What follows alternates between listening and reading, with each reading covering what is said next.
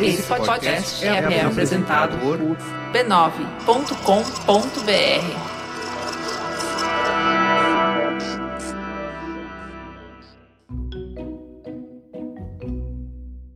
Bem-vindas ao Histórias de Ninar para Garotas Rebeldes, uma apresentação de Bradesco.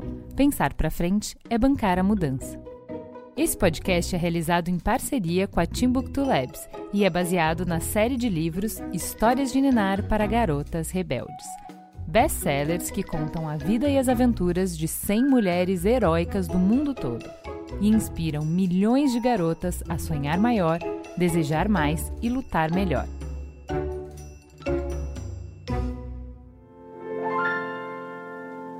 Era uma vez uma menina que plantou milhões de árvores. O nome dela era Vangari. Vangari nasceu no Quênia. A terra de Vangari era um lugar cheio de plantas e árvores, onde pássaros coloridos faziam seus ninhos. O vale que ela morava era cheio de bananas, cana-de-açúcar e inhame. Todos os dias, Vangari levava os bodes e cabras da família para o pasto. Enquanto eles pastavam calmamente, ela colocava as mãos no riacho gelado e brincava de tentar pegar os ovinhos de sapo e contar os girinos prateados que saracoteavam pela correnteza. Na estação de chuvas, Vangari corria para fora de casa, levantava a cabeça e abria a boca para beber a água que caía do céu. No inverno, o nevoeiro vinha tão pesado que ela brincava com os irmãos de esconde-esconde. Pleno campo aberto. No verão, Vangari boiava de barriga para cima no riacho e admirava as nuvens brancas e fofas que tinham a forma dos animais que viviam perto da vida. Elefantes, antílopes e macacos. Uma tarde, perto do pôr do sol, ela estava indo para casa com uma cesta cheia de nozes, quando ouviu um barulho nas árvores ali perto. Ela prendeu a respiração e congelou. Era um leopardo cruzando seu caminho. Vangari admirou a cauda longa, camuflada na trilha empoeirada. E quando o leopardo virou a cabeça em sua direção, ela sentiu o estômago contrair de medo.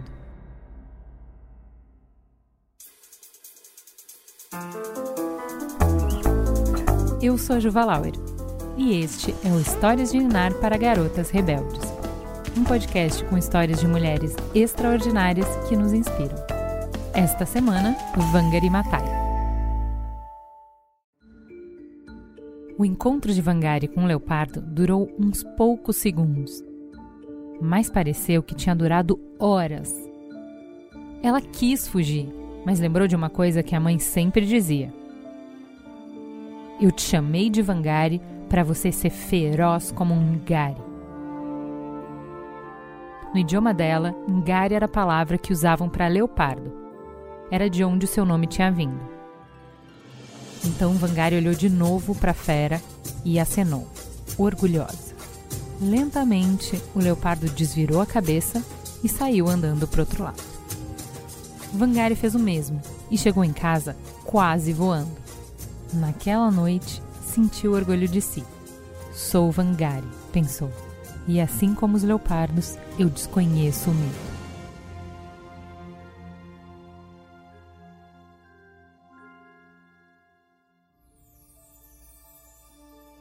Agora que tinha encarado um leopardo, Vangari se sentia capaz de qualquer coisa. O vale era o seu reino e ela era a aventureira soberana. Só tinha uma coisa que Vangari nunca ia usar: usar figueiras para fazer fogo. Sua mãe tinha ensinado a nunca pegar a madeira seca que caía de uma figueira, ou mesmo nunca quebrar um galho. Ela podia comer os frutos, podia se esconder embaixo da copa de folhas grandes e podia aproveitar a sombra. Fora isso, devia deixar as figueiras em paz.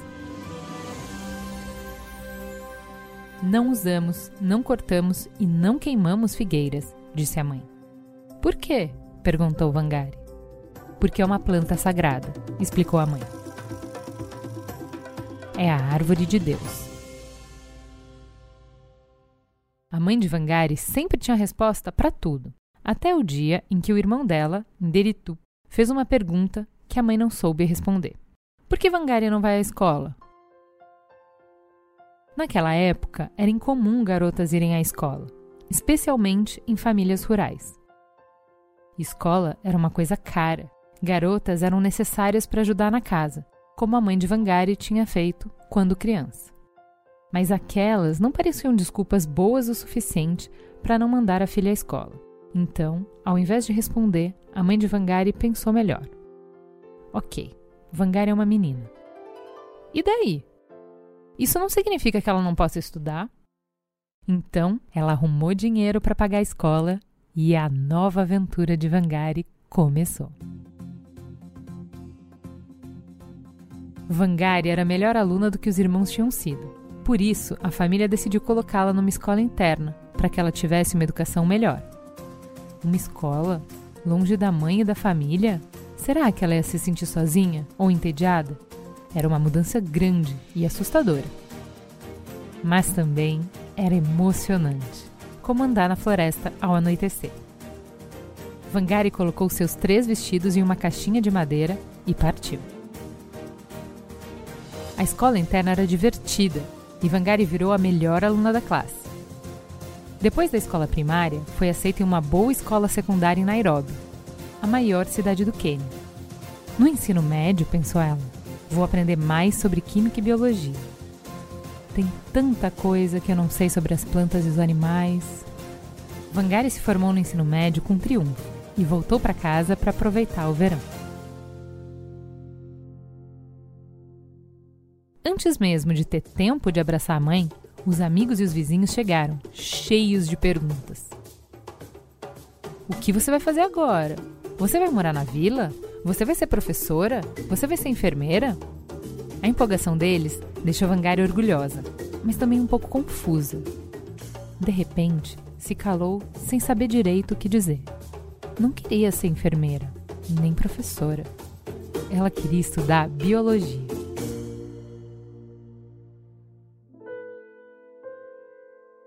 Mas será que seria suficientemente esperta? Não conhecia nenhuma mulher que tivesse virado bióloga ou qualquer outra coisa que não fosse professora ou enfermeira. E se ela não fosse capaz? Ela sacudiu a cabeça para fazer as dúvidas irem embora. Por que não? Vou continuar a estudar, disse Vangari firme. Continuar? Mas continuar para onde? Vou fazer ciências. Vou para a universidade em Nairobi. Mas meninas não podem fazer ciências. Por que não? Assim como a mãe dela há alguns anos, as pessoas não tinham uma boa resposta para aquela pergunta, mas insistiam mesmo assim. E se você não passar no vestibular? É claro que eu vou passar, respondia Vangari com tanta certeza que todo mundo acreditava. E ela não só passou, como conseguiu uma bolsa de estudos para estudar biologia nos Estados Unidos.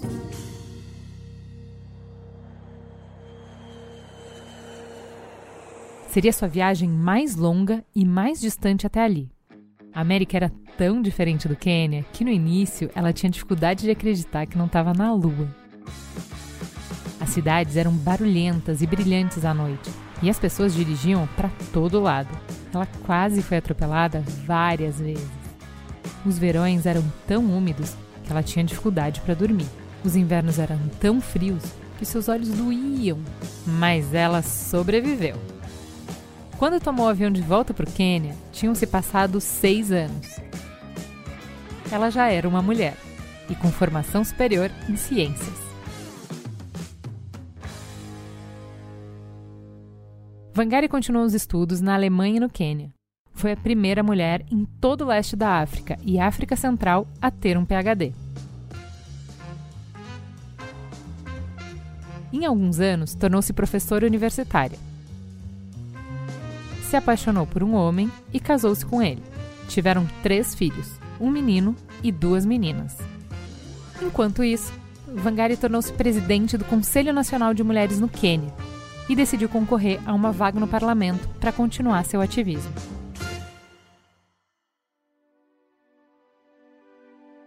O marido dela também era político, mas não gostou nem um pouco da ideia. Você vai ter que pedir demissão do emprego para concorrer nas eleições, ele disse. Então vou fazer isso. As pessoas vão votar em mim.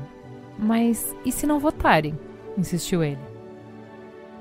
É claro que elas vão votar, respondeu Vangari sem nem piscar. Ele não tinha tanta certeza e não gostou do fato de Vangari não ter seguido seu conselho. Por outro lado, Vangari não gostava que lhe dissessem o que fazer. Acabaram resolvendo se separar. E as crianças foram viver com o pai. Vangari pediu demissão. Sabia que as pessoas votariam nela. Só que pouco antes das eleições, recebeu uma ordem judicial dizendo que não podia concorrer. Por que não? perguntou ela. Estava confusa. O tribunal deu uma razão processual, mas Vangari sabia a verdade. Seus inimigos políticos não queriam que ela chegasse ao parlamento. Então, subornaram o tribunal. Era injusto, mas não tinha nada que ela pudesse fazer. Eu não devia ter me demitido, Vangari disse ao reitor quando voltou à universidade. Não mesmo, declarou ele. Não ia devolver o emprego para ela. Mas eu não tenho para onde ir. Eu moro num apartamento da universidade, explicou ela. Eu acho que você vai ter que sair de lá, respondeu ele sério. De repente, Vangari se viu sem emprego, sem dinheiro, sem família e sem casa. Ela estava com medo de ter estragado tudo. Então, resolveu focar na única coisa que ela ainda tinha. Continuava sendo presidente do Conselho de Mulheres. E agora, pela primeira vez, as mulheres que viviam em ambiente rural e seus problemas teriam sua atenção exclusiva. E elas precisavam muito disso, porque estavam em apuros. A gente precisa ir cada vez mais longe das nossas aldeias para buscar lenha, disseram. Os riachos estão secando é difícil encontrar comida para alimentar nossos filhos. Eram os mesmos lugares em que Vangari tinha crescido, cercada por colheitas abundantes, sem nunca passar fome. O que, que mudou? Ela se perguntou. Vangari olhou ao redor, procurando uma resposta, e de repente, sua mãe lhe veio à mente. As figueiras! As figueiras tinham sumido, assim como todas as outras árvores. Com seus estudos, Vangari tinha descoberto que no final sua mãe estava certa. As figueiras eram sagradas porque traziam água para a vila. Na verdade, todas as árvores faziam isso. As raízes fortes desciam fundo até os lençóis de água subterrâneos. A água viajava pelas raízes e, quando encontrava uma abertura no solo, pronto, jorrava para fora. O problema era que as árvores tinham sido cortadas, primeiro pelos colonizadores britânicos e depois pelo governo local, e substituídas por campos e fazendas. Vangari sabia o que fazer. Precisamos trazer a floresta de volta, disse as mulheres. A floresta é grande demais. Não temos como replantá-la. Por que não? perguntou Vangari. Só precisamos começar. E quantas árvores temos que plantar? perguntaram elas. Hum, acho que alguns milhões, disse Vangari. As mulheres riram. A gente nem sabe contar até um milhão. Então, vamos plantar mais árvores do que conseguimos contar, respondeu ela, confiante. Ela parecia tão certa daquilo que as mulheres se olharam e sorriram. Então, se viraram para ela e disseram: Você acha mesmo que a gente consegue trazer a floresta de volta? Perguntaram. Por que não? Respondeu Vangari. Então, começaram a plantar sementes em latas. Quando as mudas ficavam grandes o bastante, eram plantadas no chão. E elas recomeçavam com novas sementes. É a nossa terra, disse Vangari. Temos que cuidar dela. No começo eram poucas mulheres. A maioria das pessoas não as levava a sério e riam delas mas elas continuaram. Em pouco tempo, o projeto Louco virou um movimento. O movimento do Cinturão Verde. Pouco a pouco, centenas e depois milhares de mulheres e alguns homens também se uniram. Foi uma revolução de plantio de árvores. O governo tentou revidar. Não queria que as pessoas recuperassem suas terras. Mas as mulheres seguiram em frente. As árvores tinham virado um símbolo de democracia, poder e liberdade.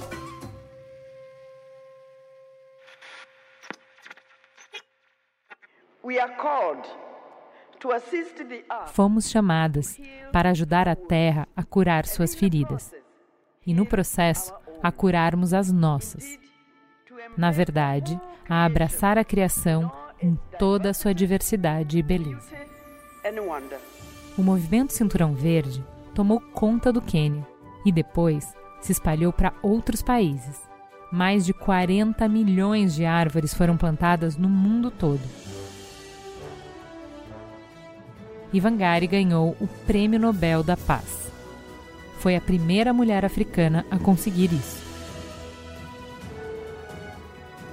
Nesse exato momento, alguma pessoa, em algum lugar, está plantando uma árvore por causa dela. Talvez um dia essa árvore se torne parte de uma floresta inteira. Por que não?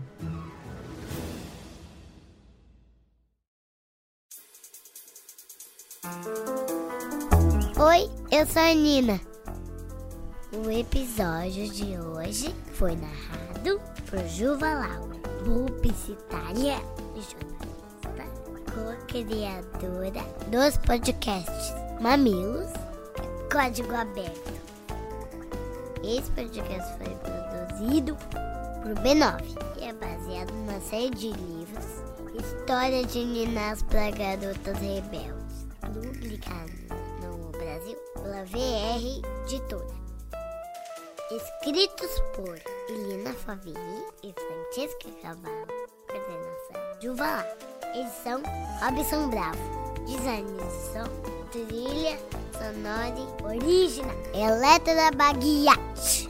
Tradução e adaptação para o português Juliana Jeff. Produção Anne Zanetti. Se você gostou, compartilhe com seus amigos. Fique ligada e continue rebelde.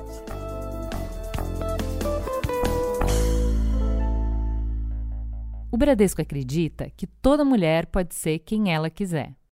Direitos Autorais 2018 pertencem a Timbuktu Labs. Todos os direitos em todos os países são reservados a Timbuktu Labs. Que linda! Acabou. Acabou.